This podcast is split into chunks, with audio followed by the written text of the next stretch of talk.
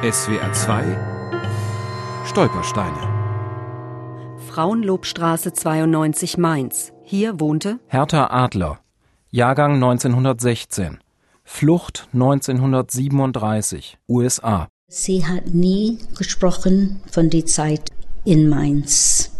Aber ich glaube, dass sie immer Freundin hat, weil sie war immer freundlich, hat sehr große Interesse in Musik und die Art. Ruth Weichsel-Hoffmann, die Tochter von Hertha Adler, weiß wenig von den Jugendjahren ihrer Mutter in Deutschland. Hertha lebte in der Mainzer Innenstadt, ganz nahe am Rhein. Sie ging gerne am Flussufer spazieren.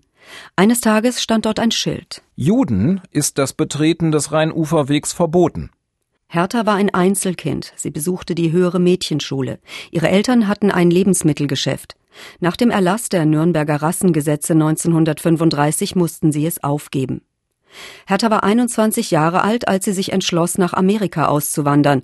Ihre Tante hatte für sie die Papiere besorgt. Meine Mutter war 37 mit ihrer Mutter zusammen an ein Schiff nach New York.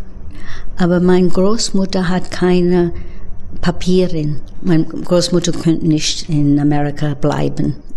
So she had to return, going back to Mainz. Die Großmutter Eva Adler musste zurück nach Mainz, obwohl sie es bis nach New York geschafft hatte, in die Freiheit. Hertha Adler versuchte sich in New York mit Gelegenheitsjobs über Wasser zu halten. Sie lernte einen deutschen Juden kennen, heiratete schnell und bekam drei Kinder. Immer wieder erhielt sie Päckchen von ihren Eltern in Deutschland. Um wenigstens etwas zu retten, hatten sie Hertha Schokolade geschickt, darin versteckt den Familienschmuck. Die Antwortschreiben nach Deutschland kamen irgendwann zurück mit dem Stempel unbekannt verzogen. Denn Herthas Eltern waren nach Piaski deportiert worden. Wann sie dort starben, ist nicht bekannt. SWR 2 Stolpersteine. Auch im Internet unter swr2.de und als App für Smartphones.